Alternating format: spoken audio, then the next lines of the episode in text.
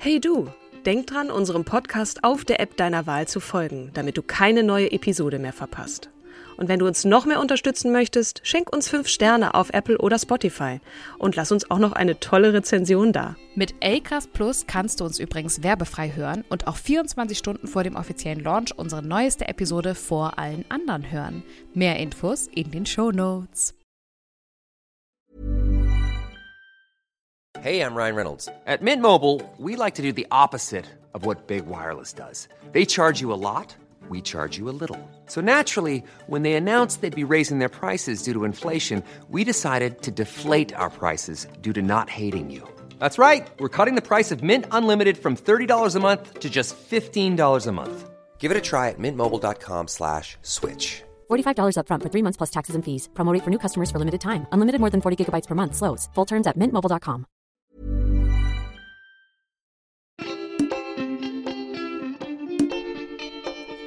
Hallo und herzlich willkommen zu einer besonderen neuen Folge unseres gemeinsamen Herzensprojekts, dem Podcast Starke Frauen. Besonders deshalb, weil wir heute eine Gästin begrüßen dürfen, die wir beide sehr bewundern. Aber bevor wir ihr die Bühne bereiten, möchte ich erstmal meine Partnerin in Crime begrüßen, nämlich die wundervolle, großartige, Mega Katrin Jakob. wir, wir jonglieren immer mit den Adjektiven. Hallo, du liebste, tollste, beste, wundervollste äh, Podcast-Partnerin, Herzenspartnerin, äh, möchte ich sagen, aller Zeiten, Kim Seidler. danke, danke, danke. So, aber bevor wir jetzt die ganze Liebe am Anfang schon verpulvern, sparen wir uns noch ein bisschen was für die wunderbare dritte Frau in diesem Bunde auf. Ähm, ich glaube, manche von euch kennen sie vielleicht schon. Wenn nicht, dann muss sich das auf jeden Fall ändern. Und wir freuen uns äh, natürlich total, dass sie sich die Zeit nimmt, um heute persönlich mit uns zu sprechen. Sie ist Journalistin, Moderatorin, Buchautorin, Wahlhamburgerin, Feministin, ein echtes Vorbild, also in jedem Fall mal für dich und mich und äh, für euch bestimmt auch. Herzlich willkommen, Anja Reschke. Hallo. Wir hatten jetzt eigentlich so einen Trommelwirbel noch geplant, aber das musst du dir jetzt einfach vorstellen. Tusch. ich bin beeindruckt. Liebe Anja, bevor wir zu deinem wirklich beeindruckenden Karriereweg kommen, würden wir gern in der Kindheit starten. Denn da werden ja die Weichen für so vieles gestellt. Wie bist du aufgewachsen und was haben deine Eltern dir vorgelebt in Sachen Rollenverteilung? Also ich bin, wie gesagt, in München aufgewachsen mit zwei Brüdern. Ich war die Älteste, wie das älteste Kinder so haben, immer die mit der meisten Verantwortung und die, wie ich bis heute finde, am strengsten und ungerechtesten erzogen worden bin, weil ich natürlich immer weniger durfte als meine beiden Brüder aber mir dann doch meine Freiheiten irgendwie erkämpft habe. Jedenfalls waren meine Eltern, also ich habe kein klassisches Elternhaus gehabt in dem der Vater arbeiten geht und die Mutter zu Hause ist und ähm, man dann sowas sagt wie warte nur bis der Papa nach Hause kommt oder solche Sachen, sondern bei uns war schon meine Mutter das Herzstück der Familie und die, die äh, auch die Zügel in der Hand hatte. Meine Eltern sind sehr partnerschaftlich miteinander, also nicht so, dass man sagen würde, der eine hat irgendwie, gibt den Ton an und der andere folgt nur, sondern tatsächlich sehr gleichberechtigt, auch schon damals. Aber äh, wie es eben damals so üblich war, hat natürlich äh, mein Vater mehr gearbeitet als meine Mutter. Die hat äh, sporadisch gearbeitet. Mit drei Kindern hat man ja auch ordentlich was zu tun. Und von daher bin ich so ganz behütet und äh, ja, warmherzig aufgewachsen, so mit mittags aus der Schule kommen und dann ist da schon Mittagessen, also also Dinge, so wie man das so gerne hat. Hattest du weibliche Vorbilder schon in der Kindheit und wenn ja, wer war das? Also äh, darüber habe ich lange nachgedacht wahrscheinlich bin ich dann doch eher Kind der 80er. Und in den 80ern waren die Vorbilder tatsächlich noch von einer sehr klassischen Rollenverteilung geprägt. Also Mädchen waren hübsch und warteten auf ihren Traumprinzen. Und wenn ich jetzt heute so drüber nachdenke, also weiß ich nicht, Filme wie Pretty Woman ist ein sehr schöner Liebesfilm, aber am Ende ist es eben Julia Roberts, die wartet, bis äh, Richard Gere sie mit dem Regenschirm erobert oder zu ihr hochsteigt. Und wenn ich heute so drüber nachdenke, ist es schon interessant, wie das doch meine Welt geprägt hat. Also davon muss man sich auch echt erst befreien. Aber da war schon auch immer eine andere Seite. Ähm, mich hat es schon immer beeindruckt, so Menschen, die mutig sind. Also mh, mm, die so ihren eigenen Weg gehen, auch gerade Frauen, die ihren eigenen Weg gehen und äh, den Mund aufmachen und laut sind. Also das klingt jetzt immer so wahnsinnig klischeeig, aber ich, mich hat wirklich jemand wie Sophie Scholl beeindruckt. Also die, dadurch, dass ich in München bin und das äh, vor der Universität, der bis heute in Stein gemeißelt die Flugblätter liegen, hat man sich damit natürlich viel auseinandergesetzt und so, Richtig. so jemand zu sein, der so mutig ist, das hat mich schon ja, für, mich ein, äh, für sie eingenommen. So. Wer hat dich zum Lachen gebracht? Louis de den fand ich sehr komisch. Ich habe den äh, irgendwann mit meinen Kindern nochmal angeguckt und habe gedacht, Gott, wie anstrengend, wahnsinnig anstrengend. Ich weiß gar nicht, wie man das ausgehalten hat, so einen 90 Minuten Film anzugucken, weil er die ganze Zeit oh, ah und so weiter sagt. Aber damals fand ich das rasend komisch. Und äh, Loriot, tatsächlich. Also Loriot finde ich auch bis heute komisch. Das, der hat es geschafft. Louis de Finet finde ich ein bisschen anstrengend, aber Loriot hat es geschafft, mich bis heute zum Lachen zu bringen. Und es ist immer noch so, dass wenn ich Papa and the Porters gucke, ich mich wirklich laut schallend auf dem Sofa sitze und das wirklich sehr witzig finde. Und man hat immer irgendjemanden in der Familie, an den man sofort denkt, oder? Man hat immer jemanden, und ich weiß nicht, wie oft mir das passiert, wenn ich die Treppe hochgehe, dass ich mit dem Ärmel einfädle oder wenn ich hektisch die Tür verlasse, dass ich mit dem Henkel der Handtasche in der Türklinke hängen bleibe oder die Schublade so tak, tak, tak, tak, so aufrütteln muss. Und dann äh, denke ich immer an Loriot. Ja, absolut. Ich habe auch manchmal, wenn ich Personen beobachte, denke ich so, ach, das ist auch gerade so ein ganz geiler Loriot-Move. So, da wo die beiden dieses ähm, Liebespärchen in der Bahn sitzt und sagt, wir lieben uns. Wir verlieren Ja, wir nie ein uns. böses Wort. Wir, wir widersprechen uns nicht. Wir sind immer einer Meinung. Genau. Was war denn dein Berufswunsch als Kind? Also dadurch, dass mein Großvater Arzt war und meine Mutter Ärztin werden wollte, ist tatsächlich das Thema Medizin bei uns sehr stark gewesen. Ich habe auch immer, ich hatte so eine Schreibmaschine, da habe ich dann so Anamnesebögen, wusste natürlich damals nicht, dass es Anamnese heißt, aber so Bögen, wo man dann aufschreiben musste, wer der Patient ist und was er hatte. Und dann musste immer mein Bruder und seine Freunde mussten immer Patienten spielen und meine Cousine und ich waren immer die Ärztinnen, die sie behandelt haben. Das habe ich sehr, sehr lange gespielt und habe dann tatsächlich bis zum Abitur mit dem Gedanken geliebäugelt, ob ich nicht Ärztin werden will. Aber am Ende war es dann doch so, dass ich es auch die Vorstellung, jetzt da Leute aufzuschneiden und da reinzugucken und mit so viel Krankheit und Siechtum und Elend zu tun zu haben, ich dann doch so ein bisschen abschreckend fand. Dann habe ich das Zweite, was ich sehr gerne gespielt habe und was ich auch bis heute irgendwie attraktiv finde, komischerweise, ist, ein Hotel zu führen oder in einem ein Hotel zu haben. Es gab damals, ich, man ist ja tatsächlich doch geprägt durchs Fernsehen. Es gab so eine Serie, die hieß Hotel und da war auch so eine coole Frau, Geschäftsführerin. die sah auch immer so super aus. Und äh, dann dachte ich ja, das wäre irgendwie auch eine gute Sache. Das heißt, in meinem Herzen ist bis heute der Gedanke, sozusagen meine Exit-Strategie, dass wenn es jetzt alles hier überhaupt nichts mehr wird, dann mache ich doch noch mal meine Pension am, weiß ich nicht, Wörthersee auf oder sowas und backe Pfannkuchen morgens. So eine Frühstückspension. Das würde ich vielleicht noch hinkriegen. Reich wird man, glaube ich, damit nicht und anstrengend ist es auch und man hat wahrscheinlich mit sehr vielen nüllenden Gästen zu tun, aber mein Gott, für Notfall halt. Also zur Not äh, reicht es vielleicht auch für eine, für eine gute Fernsehserie. Also Krankenhaus ist ja auch immer so ein Ort, wo viel passiert und so, ne, wo man Geschichten erzählen kann und so. Aber wer weiß, wir werden das weiter verfolgen, Anja, was aus dir Ja, wird. ich bin auch noch Aber gespannt. Wir hoffen natürlich. ähm, wir wissen ja, es ist anders gekommen. Du hast bisher zumindest äh, weder ein Hotel eröffnet, noch bist du Ärztin geworden. It's never too late. Aber wie war das dann, als du Abitur gemacht hast? Was passierte dann sozusagen, wenn du uns einmal durch deinen Lebenslauf führst? Ich hatte am Anfang so ein paar Begriffe, Berufsbezeichnungen genannt. Da ist ja wahnsinnig viel dabei. Und wir werden auch nicht alles heute, leider, müssen wir schon, schon mal Spoiler, äh, spoilern, äh, nicht besprechen können, aber einiges davon. Was ist nach dem Abitur passiert? Also allen jungen Zuhörerinnen kann ich ja immer nur sagen, ich fand die Zeit nach dem Abitur wirklich sehr anstrengend, weil alle Leute einen immer fragen, und was machst du denn jetzt? Und ich wusste überhaupt nicht, was ich machen will. Ich bin echt gerne in die Schule gegangen, auch schon aus Social Life Gründen, weil da war irgendwie immer was los, man hat eine Struktur und danach fällt man in so ein Loch.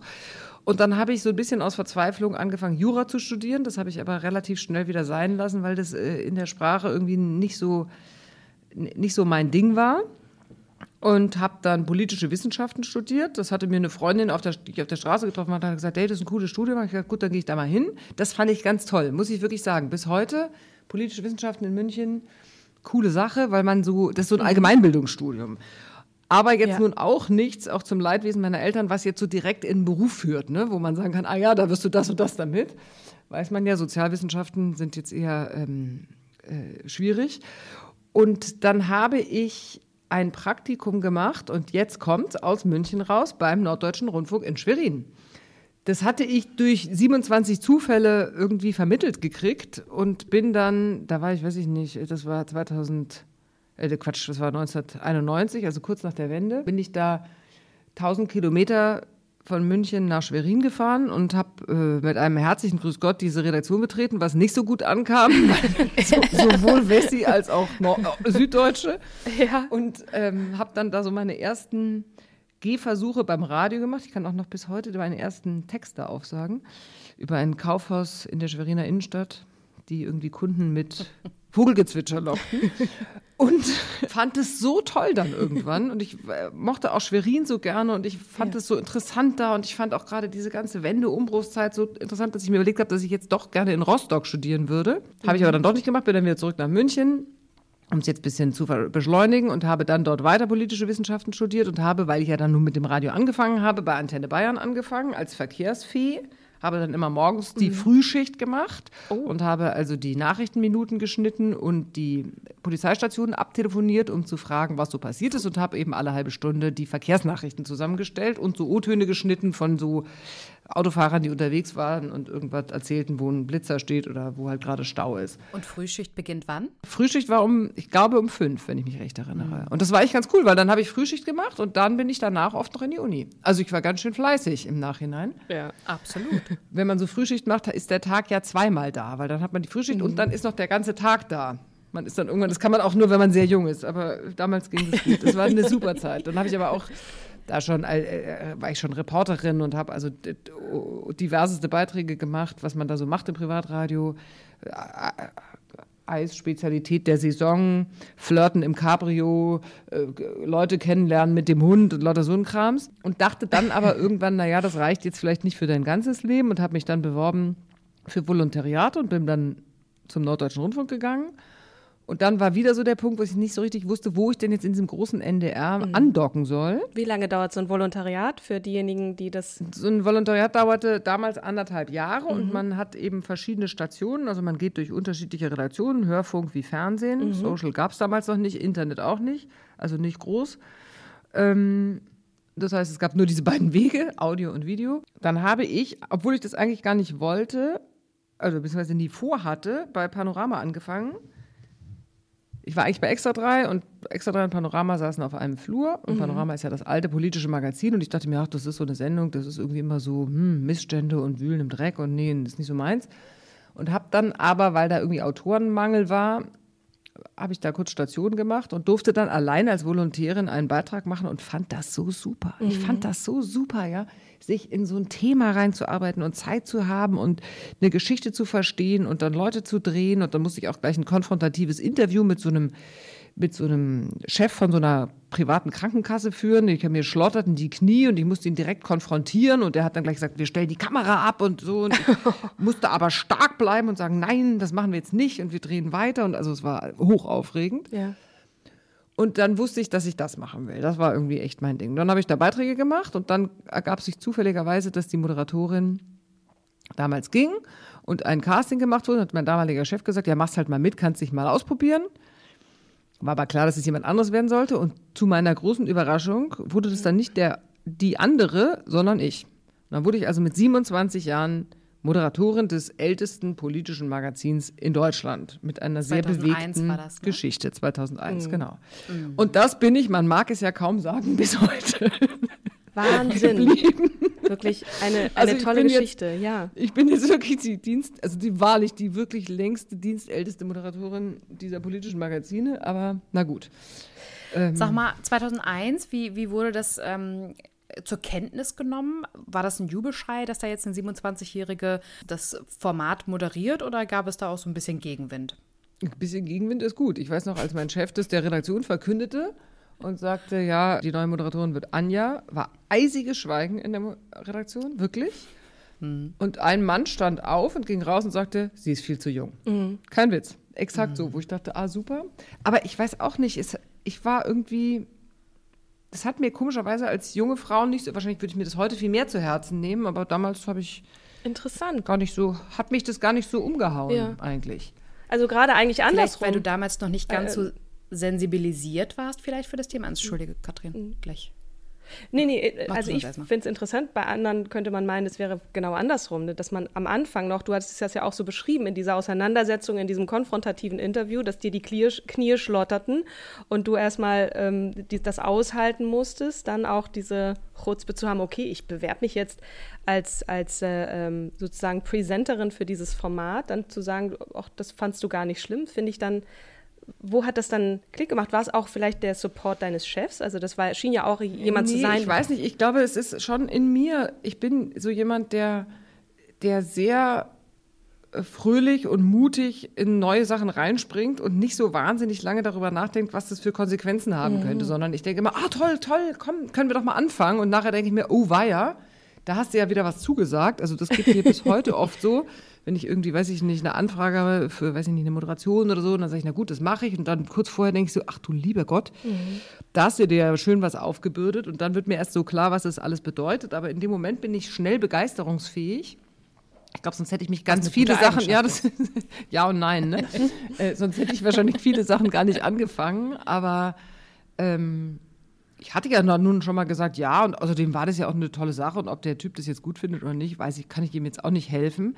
Jetzt, witzigerweise im Nachhinein, denke ich mir, hatte er ja auch nicht ganz Unrecht, weil eigentlich hat der Sender eine eigenartige Operation gemacht. Der dachte nämlich, ja, da stellen wir jetzt mal eine 27-Jährige hin und dann gucken junge Leute zu. Das ist natürlich vollkommener Quatsch, weil die Sendung ist ja trotzdem in der, im ersten Programm und die Sendung ist ja trotzdem, wie sie ist. Und ob da jemand Junges oder Altes moderiert, macht für das Publikum jetzt gar nicht so einen großen Unterschied, zumal ich ja und das ist natürlich Quatsch, das würde man heute auch anders machen, so moderiert habe, als wäre ich schon 50. Ja? Also ich habe ja eigentlich das nachgemacht, was die Moderatoren vor mir gemacht haben, weil diese Sendung ja mit einem bestimmten Impetus rüberkommt. Da kannst du ja dann nicht so eine junge Quatschi sein.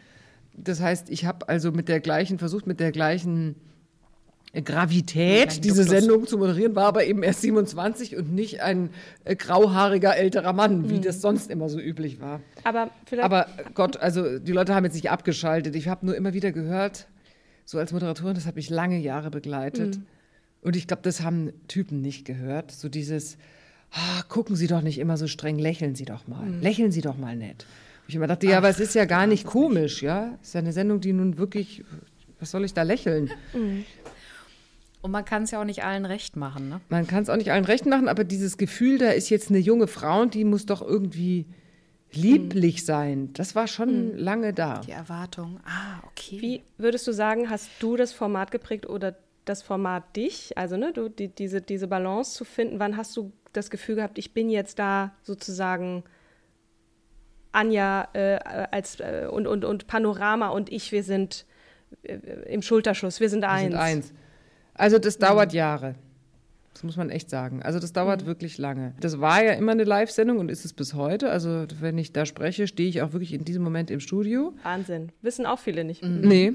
Und das hat schon, wie gesagt, das hat Jahre gedauert, bis das mein Studio und meine Sendung war. Und am Anfang war das eben auch, also es war ja nun auch, dadurch, dass es ja ein Magazin ist, was schon so eine lange Geschichte hat, kam ich natürlich mit den, die Themen fand ich immer interessant, aber oft war natürlich die Machart und die Erzählweise gar nicht die einer 27-Jährigen. Also eigentlich passte das gar nicht so zusammen. Das heißt, ich bin da schon reingewachsen.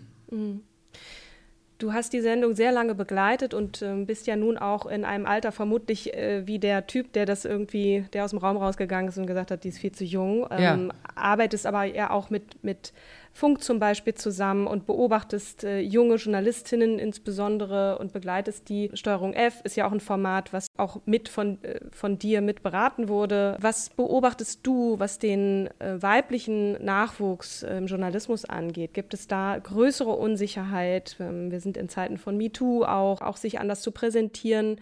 Ist da etwas, was dir auffällt, was ganz anders ist als früher? Oder ist das auch eine Typsache? Gar nicht größere Unsicherheit, sondern im Gegenteil. Ich finde diese junge Journalistinnen-Generation sehr stark. Ich finde die Okay. wirklich sehr, ich finde, die stehen sehr stark in so einer Redaktion und sagen sehr wohl, wenn ihnen was nicht passt. Die sind viel selbstbewusster, als wir das waren. Überhaupt die junge Generation heute, also dieser, dieser, dieser Graben quasi, der zwischen den alten Chefs und den jungen Freien war, der ist ja heute überhaupt nicht mehr so, sondern man ist tatsächlich ein Team und selbstverständlich kommen auch junge äh, Berufsanfänger oder äh, junge Journalisten und Journalistinnen, die jetzt noch nicht so lange dabei sind, mit dem gleichen Anspruch um die Ecke wie jemand, der schon lange da ist. Also das finde ich mhm. interessant. Ich finde, da ist sehr viel mehr Selbstbewusstsein, als wir das früher mhm. hatten.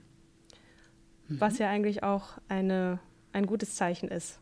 Ne? Absolut, ich, mhm. total. Also ich, also ich finde diese, gerade die jungen Frauen, die lassen sich auch nicht die Butter vom Brot nehmen und äh, auch wenn sie irgendwie ja, wie soll ich sagen, sexistische Kommentare hast du ja gar nicht mehr, aber so Ungerechtigkeiten oder sie das Gefühl haben, ihnen wird das Wort abgeschnitten oder solche Sachen, dann können die sich schon, jetzt natürlich nicht immer alle, aber so grob gesagt, können die sich schon ganz gut durchsetzen. Mhm. Das finde ich echt, das bewundere ich, das gucke ich mhm. mit großer Freude. Sehr cool. Ich habe gar nicht zu ja. Ende erzählt meinen Dings. Ne? Ich mache noch mal ganz kurz, fällt mir gerade ein. Auf jeden Fall. Ich war ja nicht nur Moderatorin. Ich habe dann, fällt mir jetzt gerade auf, wo du sagtest Steuerung F, ich habe dann noch so, da war ich also jahrelang einfach Moderatorin und habe äh, Beiträge gemacht, ganz viele auch. Für Panorama die Reporter und für Panorama und äh, habe dann noch ZAP moderiert, angefangen zu moderieren, das Medienmagazin, das habe ich auch echt lange gemacht und sehr gerne gemacht. Und dann auch wieder aus dem Nichts für mich, in meinem Leben sind irgendwie viele Dinge einfach so dann doch passiert, wurde ich Abteilungsleiterin der Abteilung Innenpolitik. Das heißt, ich war dann plötzlich die Chefin von Panorama und Panorama im Dritten und Panorama der Reporter und habe dann eben auch dieses junge Format Steuerung F mitgegründet, weil es hieß dann so, ja, der NDR müsste noch für Funk was Journalistisches machen. Und dann dachte mhm. ich mir, mhm. was Journalistisches, das können wir doch. Dann haben wir das noch aus dem Boden gestampft und bin dann sogar noch eins höher gegangen und war dann von 2019 bis 2021 Programmbereichsleiterin, das klingt schön öffentlich-rechtlich, äh, oder Hauptabteilungsleiterin. Äh, das ist quasi die gleiche Ebene wie Chefredaktion und war zuständig für alle Dokus im NDR und die Kultur und den Naturfilm und Arte. Und dann wurde diese Abteilung nochmal durch eine Umstrukturierung erweitert und dann war ich irgendwann zuständig für eigentlich so ungefähr alle, fast alle Fernsehsendungen, die jetzt nicht News sind im NDR. Mhm. Also die ganzen Vorabendmagazine und die in der Talkshow und Markt und Visite und also alle möglichen Sendungen und Extra 3 und Zap. Und das habe ich dann 2021 wieder beendet und mache jetzt meine Sendung Reschke Fernsehen. Wie, wie kam das dazu? Also du bist, wenn ich es richtig verstanden habe, aus deiner aus der Festanstellung auch wieder raus oder hast du einfach nur, nur in Anführungsstrichen die Aufgaben abgegeben? Nee, ich hatte, ähm, ich bin tatsächlich aus der Festanstellung und aus, dem, aus der Hierarchie, also aus der Führungsposition, wie es so mhm. schön heißt. Sommer 2022 bin ich da ausgestiegen, um jetzt eben diese neue Sendung zu machen. Ich hatte kurz den wahnsinnige, die wahnsinnige Idee, das parallel zu machen, also Programmbereichsleiterin und Moderatorin dieser neuen Sendung zu sein. Im Nachhinein kann ich nur sagen, gut, dass mich da jemand von abgebracht hat. Das wäre, glaube ich, äh, nicht leistbar. Ich kann zwar viel schaffen, aber das hätte ich nicht geschafft. Mega mutig. Mhm. Also ein, auch ein großes Risiko, ne? Absolut. Ja, ist ein sehr ungewöhnlicher Schritt. Also so äh, im Prinzip ist es natürlich, wenn du eigentlich einmal eingeschlagen bist in diesen Führungspositionen, da, da wirst du ja natürlich auch aufgebaut. Und dann ist ja schon die Frage, was ist der nächste Schritt? So, jetzt ist man Programmbereichsleiterin, danach käme dann ein Direktorenposten, keine Ahnung, vielleicht hätte man auch Intendantin werden können. Also all das war das, was quasi mein vorgezeichneter Weg gewesen wäre. Mhm. Vielleicht wäre ich auch immer Programmbereichsleiterin geworden, das weiß ich natürlich nicht. Aber die Chancen standen jetzt so schlecht nicht.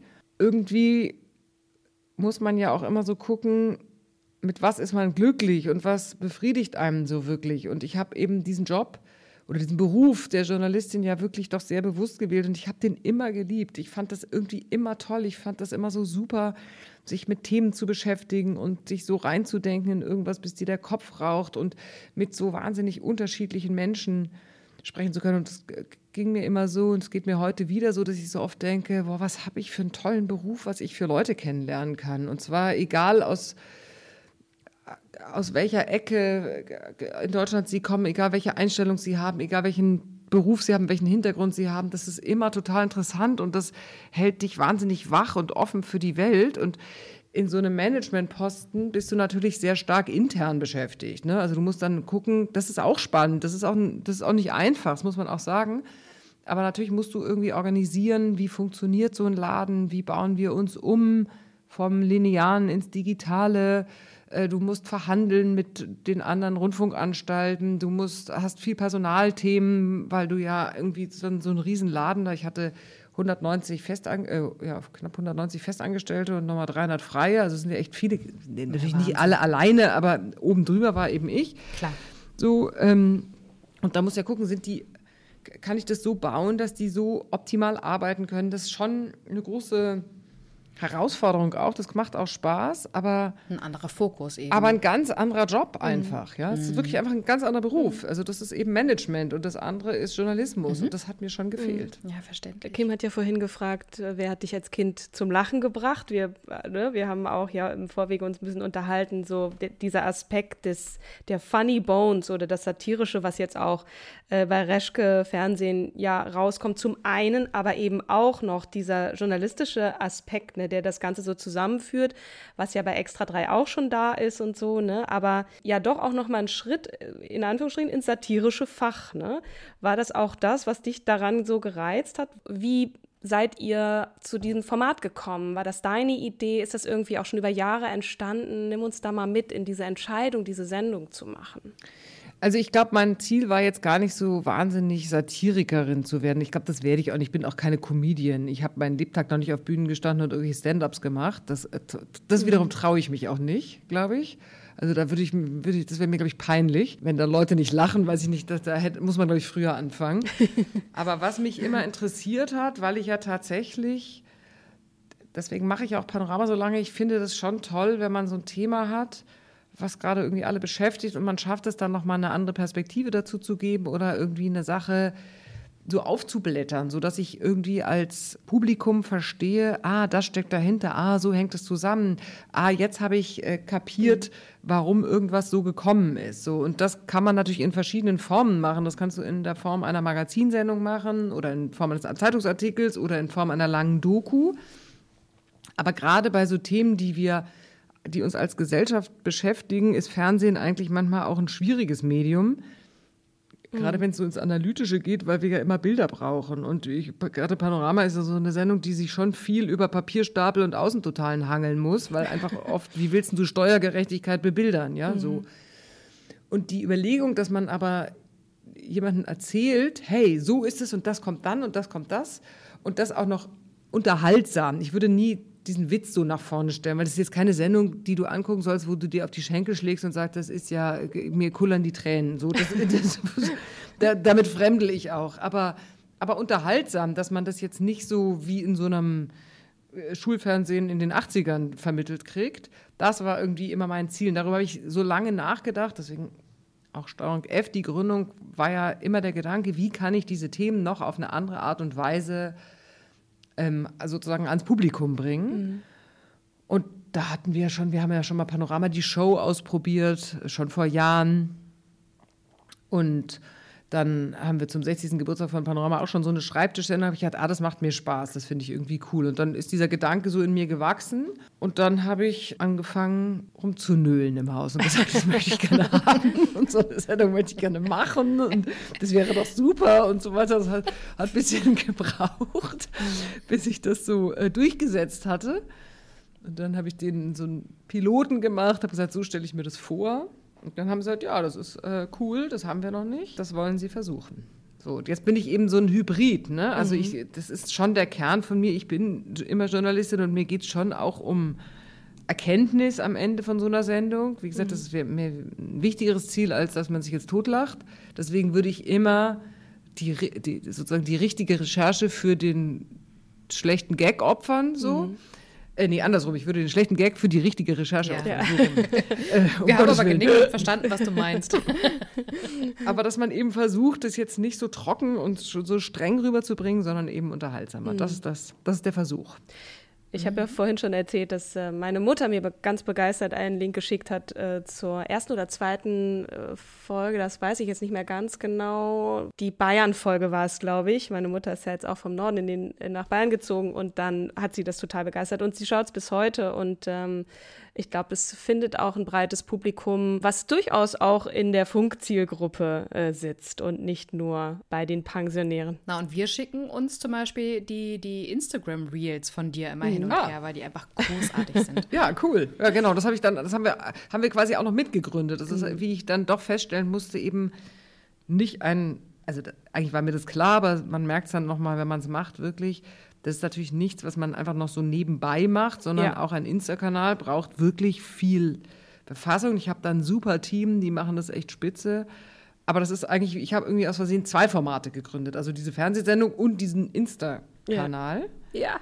Und ich glaube, beides haben als Publikum schon auch viel Frauen und das freut mich natürlich. Also ich werde oft und viel von Frauen, also was du jetzt, von, Katrin, von deiner Mutter erzählst, sowas erlebe ich irgendwie oft, dass Frauen kommen und es gut finden, weil man ja auch immer nicht vergessen darf, dass in diesem ganzen halb humorigen Geschäft wirklich und gerade im analytisch humorigen Geschäft nur Männer unterwegs Ja. sind. Mit Ausnahme von Caroline Kebekus und Mai T vielleicht noch im Wissenschaftsbereich sind es wirklich, ist es eine reine Männerdomäne. Es gibt irre viele Sendungen mit Männern an Schreibtischen, also wirklich Wahnsinn. Und zwar weltweit ist das so. Aber ganz wenig Frauenvorbilder. Und ich denke dann immer so, ich merke das auch jetzt so mit dem Team. Wenn da viele Männer sind, dann kommen ganz viele so Fußball-Gags rein oder Game of Thrones-Gags. Das ist echt irre, ja?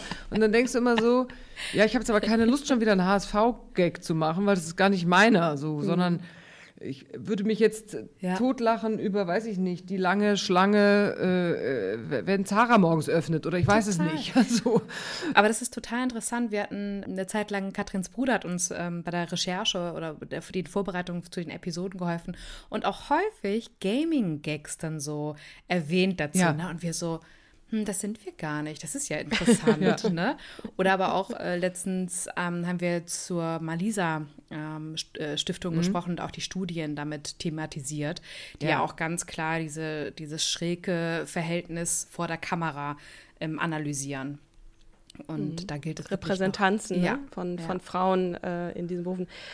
Total. Ich wollte noch mal auf diesen Social-Media-Aspekt eingehen, beziehungsweise das auch erzählen im, in den sogenannten sozialen Netzwerken. Das führt natürlich auch noch mal f- zu einem ganz anderen Diskurs und, und einem ganz anderen Austausch mit Menschen da draußen. Im Idealfall ist es so wie bei Kim und mir, dass wir das äh, uns hin und her spielen und sagen, danke, dass du dich stellvertretend für uns mit aufregst, also für uns Frauen, aber auch eine weibliche Perspektive da reinbringst. Aber es gibt natürlich auch genauso Hass und Hetze und du hast das ja selber auch erlebt, ne? Das bestimmt bei Raschke Fernsehen auch so, ne? Wenn du dich über die Kosten, die Männer so verursachen oder das Patriarchat verursacht, aufregst, dann kommt ein Aufregen. Großartig, großartig. Da kommen natürlich dann auch nicht nur, hey, ja, super, ähm, sondern äh, da gibt es ja auch Kommentare, die wirklich massiv unter die Gürtellinie gehen. Und ganz besonders war es ja so ähm, bei, bei deinem Kommentar im Jahr 2015, als du dich zur, zu den Reaktionen zur sogenannten Flüchtlingskrise aufgeregt hast. Da ging ja der Shitstorm los und du warst im, im Auge des Sturms sozusagen. Und ähm, hast das nochmal ganz anders erlebt. Vielleicht magst du mal kurz erzählen, wie du damit umgegangen bist und welche Strategien du für dich persönlich, also was, was hat das gemacht mit dir als Anja Reschke und Anja? Also ich glaube, dass tatsächlich heute Menschen, die sich aufregen über irgendwelche Videos, die wir posten, mich nicht mehr so umhauen, weil ich da einmal durch diese Stahlbad 2015 gegangen bin. Also ich glaube, dass ich schon heute das besser damit umgehen kann, als ich das ähm, 2015 konnte. Da hat mich das schon kalt erwischt, weil klar, auch wenn du Panorama moderierst, äh, hast du jetzt nicht nur Freunde und natürlich kennst du auch Kritik, aber das, was da passiert ist, war irgendwie wirklich outstanding. Und zwar auch nicht nur für diese Sendung und nicht nur für mich outstanding, sondern auch in Deutschland war das zu diesem Zeitpunkt, fing das gerade erst an, dass manche Menschen so gezielt niedergemacht wurden. Und das waren nicht so viele in dieser Zeit. Ne? Also das waren irgendwie zwei, drei Politikerinnen und zwei, drei Journalistinnen, weil wir da so stellvertretend standen. Ähm, aber heute ist es ja so, dass diese, die, diese Wutstürme im Prinzip ja jeden treffen. Also die sind nicht weniger geworden, aber damals war das wie so eine Flutwelle und die hat irgendwie, weiß ich nicht, ein paar wenige volle Breitseite getroffen. Heute ist es, hat sich das eher so verbreitet und es trifft irgendwie jeden so ein bisschen, habe ich das Gefühl. Es ist irgendwie normaler geworden in der Gesellschaft, was es nicht besser macht, aber es ist nicht mehr so, dass man denkt so, oh, was ist denn jetzt passiert?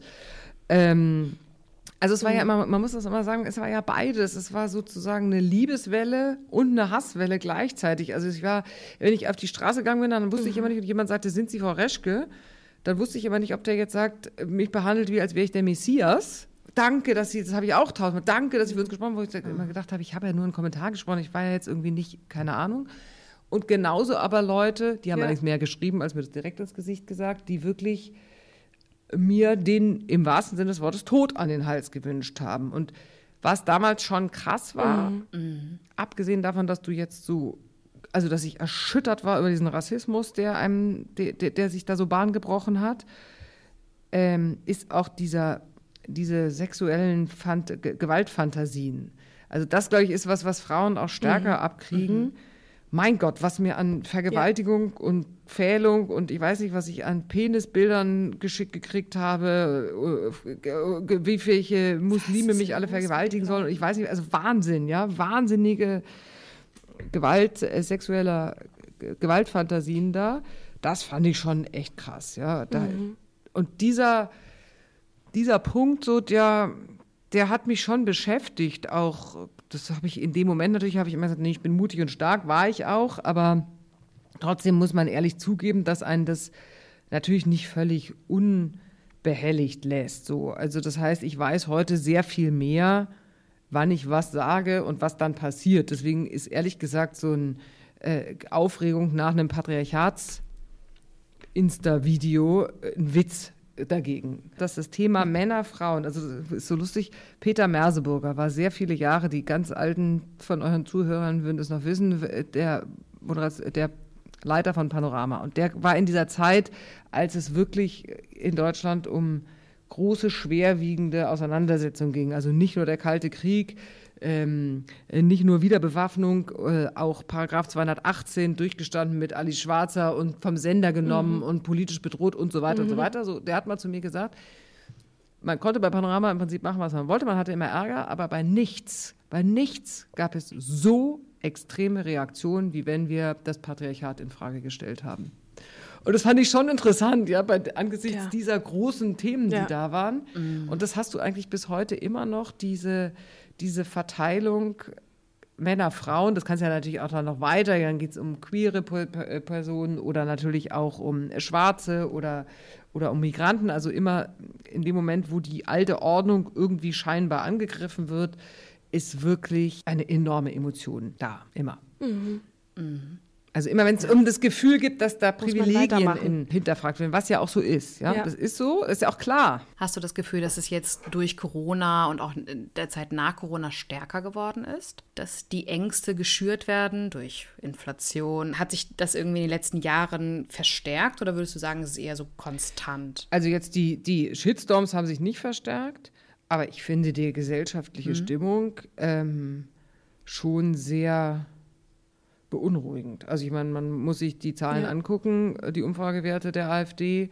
Ich finde diesen Backlash, den Ja. wir haben, enorm. Also ich finde das ähm, äh, wirklich ja, also beängstigend zu sehen, wie viele Menschen sich eine wie auch immer geartete alte Ordnung und alte Welt wieder wünschen, die es ja so auch nie gab und die natürlich, wenn man ehrlich ist, immer bedeutet. Danke. Genau, die gab es ja so nie, und die Exakt. bedeutet aber auch immer, dass natürlich sehr viele Gruppierungen wenig Rechte haben oder nicht gesehen werden. Also ich, äh, man darf ja immer nicht vergessen, wie lange Homosexualität in Deutschland unter Strafe stand. Auch jetzt zum Thema Feminismus.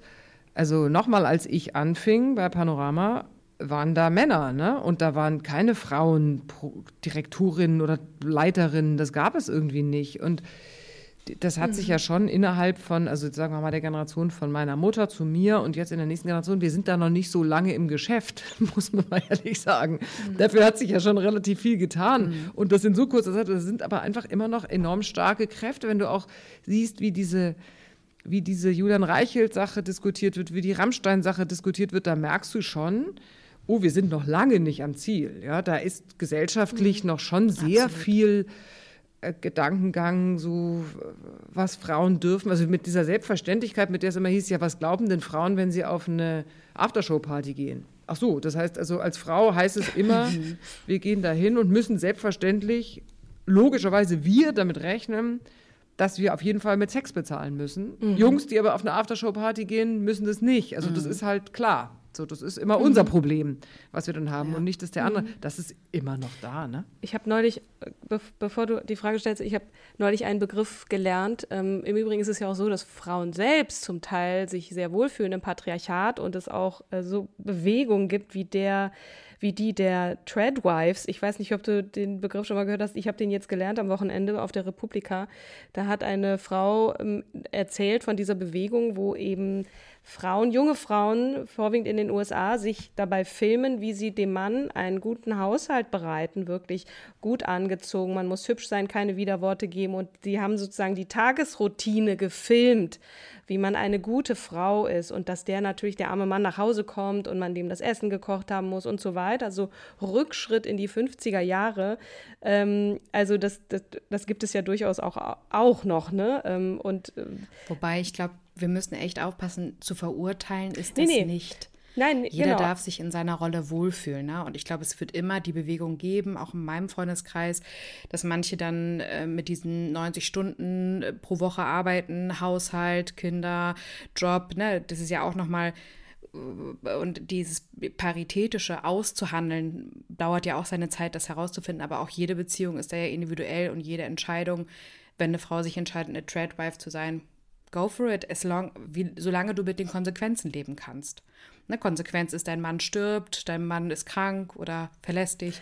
Es ist halt eine antifeministische Bewegung, ne? Da sind ja, da spielen ja mehrere Faktoren. A, dass man sagt, okay, man will eben wieder in eine 50er-Jahre-Ordnung ist ja wieder dieser Wunsch nach irgendwas eben, was gut war und, und wie gesagt, so eine Ordnung hatte und blendet natürlich dabei aus, wie viele Frauen tot unglücklich dabei waren, sondern du siehst dann immer nur schöne 50er-Jahre-Filme so ungefähr und denkst dir, ah, wunderbar, jeder hat seine Rolle, alles ist klar. Das ist ja auch kein Wunder, weil die Welt so durcheinander ist. Ja, es ist ja wirklich auch echt schwierig und natürlich äh, mhm. denken alle so, wo kommt das hin? Ich kann schon so eine Sehnsucht nach mhm. so einer Ordnung verstehen, die aber wie gesagt eigentlich nie da war. Das andere ist natürlich, dass ja. wenn man in der heutigen Zeit, und das ist ja, gehört auch zu der Überforderung mhm. dazu, sagt, man ist, äh, man arbeitet voll und hat Kinder, dann ist es einfach, da muss man sich überhaupt gar nichts vormachen, wahnsinnig anstrengend. Und selbst wenn man einen emanzipierten Mann an seiner Seite hat, auch da würde ich so weit gehen und behaupten, Natürlich und trotzdem ist es immer noch so, dass wir viel mehr zu tun haben. Also die, die, die berühmte Gleichberechtigung oder Emanzipation ist für den Mann ganz cool gewesen. für die Frauen, ja wirklich, ja, ist für den Mann ganz cool gewesen, weil jetzt er nicht mehr alleine die Verantwortung trägt, Geld, ähm, schaffen, Geld nach Hause bringen zu müssen und die Familie versorgen zu müssen. Aber wir Frauen haben im Prinzip meistens den Haushalts-, Kinderversorgungsjob plus noch einen Job. Also wir haben irgendwie Doppelding.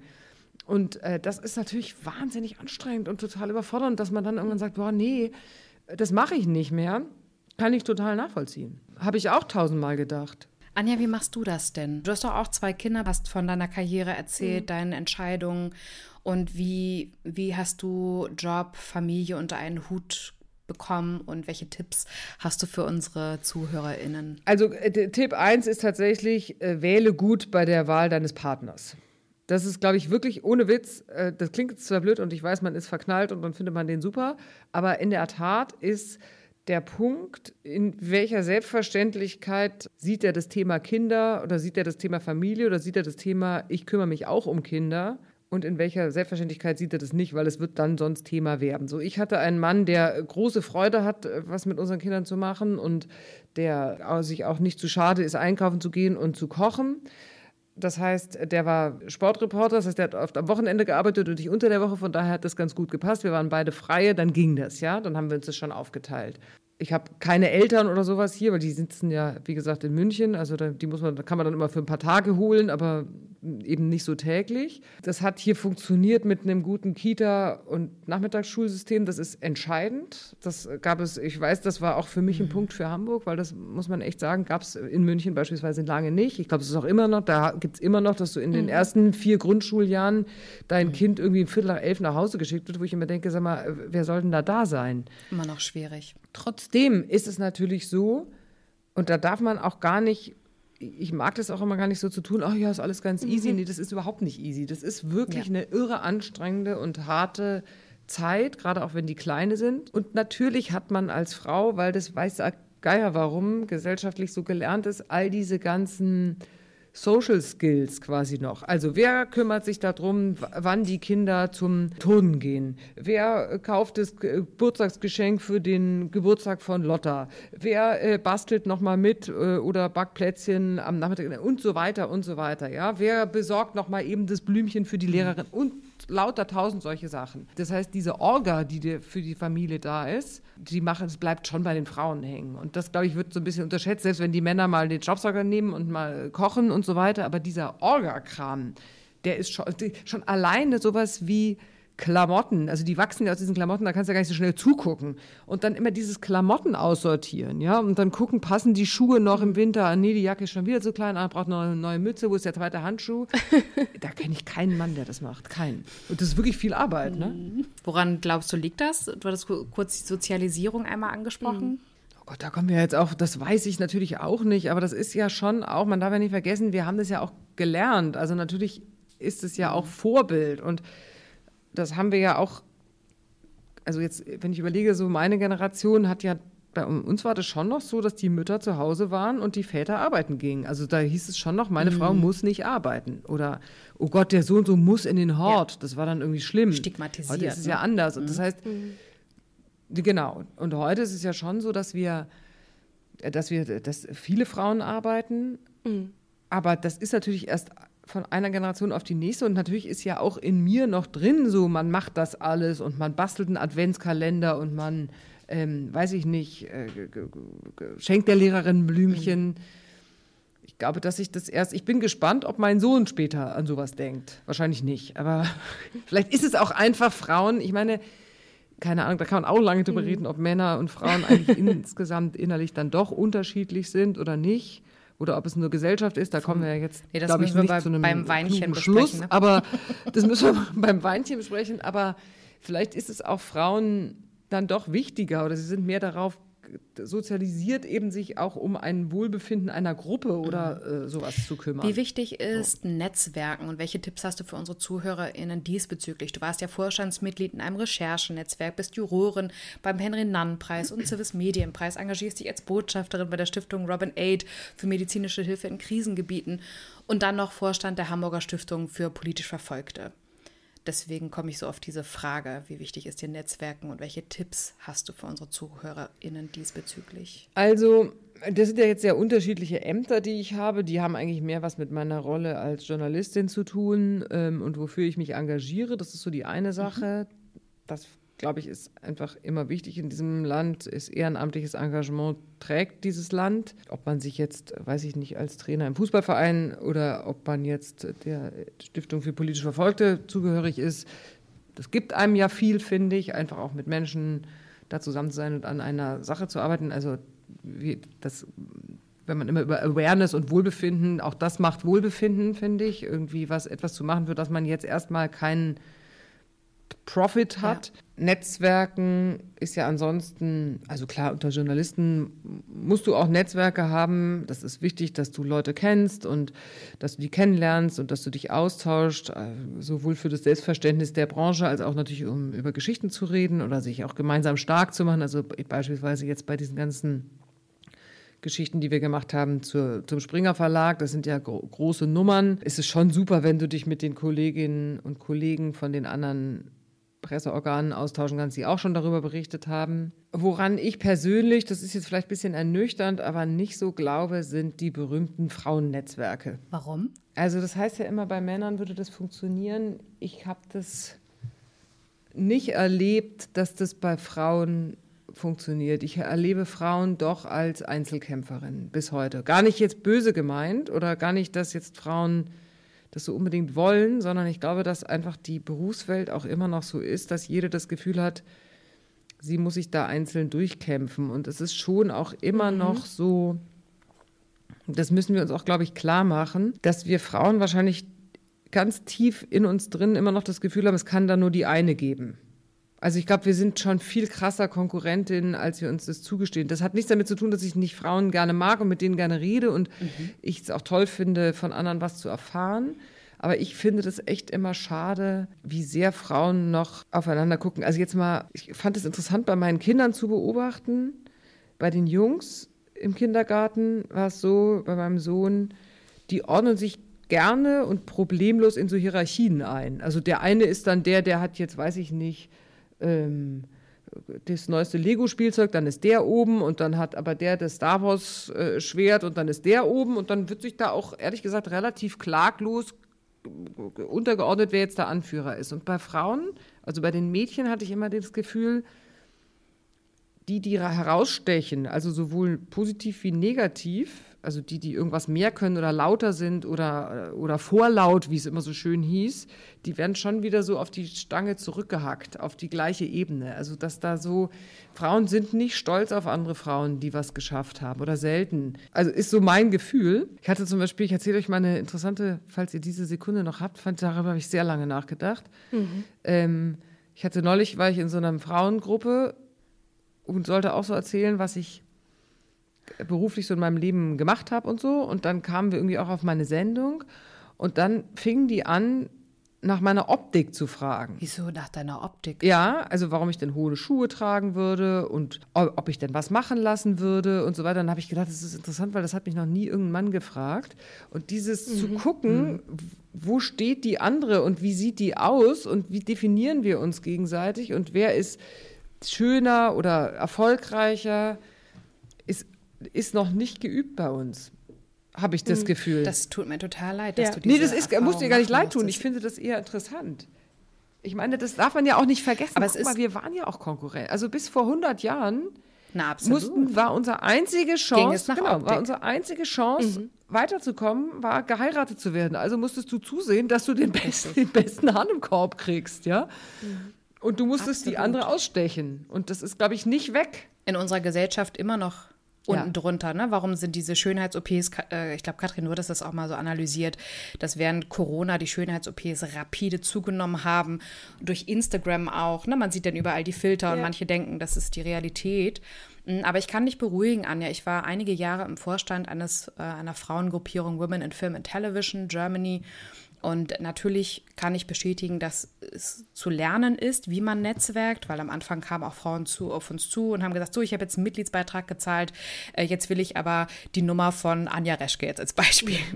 Und dann ähm, mussten wir denen halt auch erklären, wie Netzwerken funktioniert ne? und dass das ähm, ein Geben und Nehmen ist und auch ehrenamtliche Tätigkeiten ein äh, Miteinander ist und wie man sich gegenseitig supportet. Und wir haben jetzt gerade auch, Katrin und ich, zusammen einen Sisterhood-Workshop am Gymnasium in Hittfeld abgehalten, ähm, in der 13. Klasse, wo 69 Mädchen oder junge Frauen waren und sie gesagt haben, oh, das hätten wir ganz gerne eigentlich in der siebten Klasse schon mhm. gehabt, wie man sich gegenseitig supportet und unterstützt und dass wir eigentlich alle die gleichen Probleme haben, wussten wir voneinander nicht, weil wir halt immer nur in diesen kleinen Grüppchen abgehangen haben ähm, und äh, dass man sich halt alleine schwach fühlt und an der Gruppe aber stark. Gut, das ist jetzt kein, keine Binsen, äh, keine Weisheit hier, aber das war so die, die Quintessenz von den jungen Frauen, ähm, die dann gesagt haben, oh, ja, mehr Sister. Also ich, ich glaube auch Dafür, nicht, dass es, also ich habe jetzt auch tolle Frauengruppen erlebt, ja, verstehe mich nicht falsch. Ich habe äh, ganz super Frauen und äh, diese, dieses ähm, gemeinsame Teilen von Erfahrungen ist enorm wichtig. Nur ich, mhm. vielleicht bin ich aber auch dazu früh dran gewesen, habe jetzt nicht erlebt, dass jetzt Frauen, die schon vor mir in meinetwegen Führungspositionen oder sowas waren, jetzt bewusst mhm. genetzwerkt hätten und gesagt hätten, wen nehme ich da? Und das erlebe ich bis heute nicht. Also das, das jetzt, wenn man so im Beruflichen, mhm. dass man dann sagt, mhm. hey, jetzt hole ich mir aber mal die und die, sondern am Ende greifen sie dann witzigerweise doch auch oft auf Männer zurück.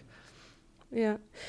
Wir haben ein paar Interviews auch geführt mit Tijen Onaran zum Beispiel oder auch Katharina Aguilar, die ein Unternehmen in Stuttgart führt. Und die haben auch, wir haben sie auch gefragt am Ende, ne, welche Tipps hast du denn? Und dann sagten die Netzwerken auch mal andere Frauen nach vorne pushen oder wenn irgendwer he pietet, ne, ein Mann, die machen das ja gerne, die wiederholen was, was eine Frau gesagt hat und ähm, äh, verkaufen das als ihrs, dass, dass man dann sagt, oh, das finde ich aber schön, dass du die Position von Katrin oder Kim nochmal wiederholst, weil das ist uns auch sehr wichtig, also dass man bestimmte Strategien auch für sich selber mal entwickelt oder einfach mal so ein Bewusstsein schafft dafür, wann man eben auch nicht nett zu anderen Frauen ja. ist. Auch wir selbst ja. können dann äh, dran lernen und manchmal ist so ein so ein Netzwerk und unser Podcast ist ja auch im Grunde genommen. Ne? Wir, wir heben diese Frauen nach oben, weil wir die toll finden und manchmal dürfen wir mit Frauen wie dir sprechen und, und hoffentlich auch dazu beitragen, dass dass man so ein Bewusstsein dafür schafft, dass Frauen toll sind. Und ich, ich wollte euch jetzt auch nicht die, äh, den Mut nehmen. Ich, will da auch, ich habe auch kurz überlegt, ob ich das jetzt ehrlich sagen soll. Aber in der Tat ist es eben so, da, ich glaube, da ist echt noch Luft nach oben. So, ich würde nicht ja, sagen, dass das absolut schon optimal Nein, ist. Ich glaube, wir wollen ja beide das Gleiche. Ne? Du hast deine Erfahrung gemacht und, und, ähm, und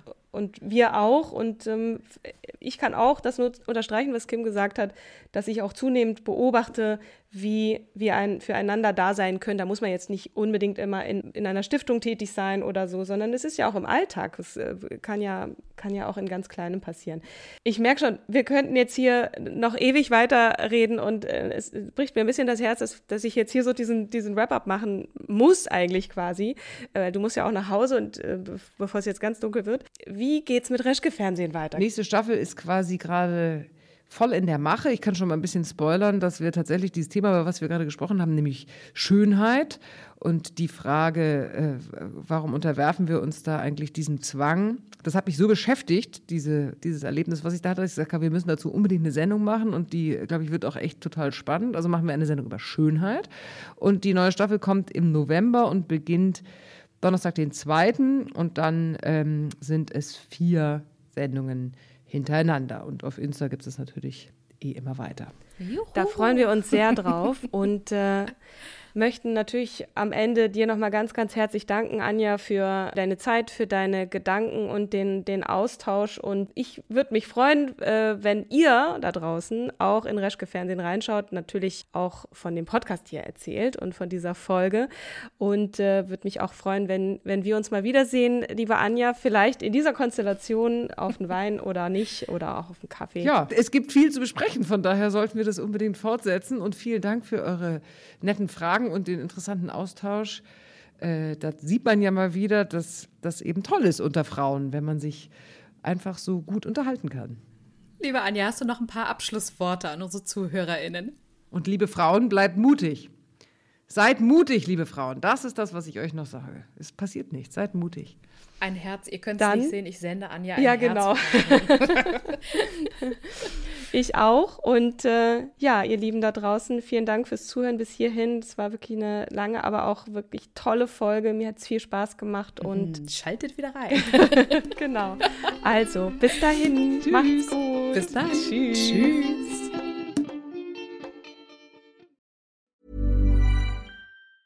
Planning for your next trip? Elevate your travel style with Quince. Quince has all the jet setting essentials you'll want for your next getaway, like European linen, premium luggage options, buttery soft Italian leather bags, and so much more. And it's all priced at 50 to 80% less than similar brands. Plus, Quince only works with factories that use safe and ethical manufacturing practices. Pack your bags with high-quality essentials you'll be wearing for vacations to come with Quince. Go to quince.com slash trip for free shipping and 365-day returns.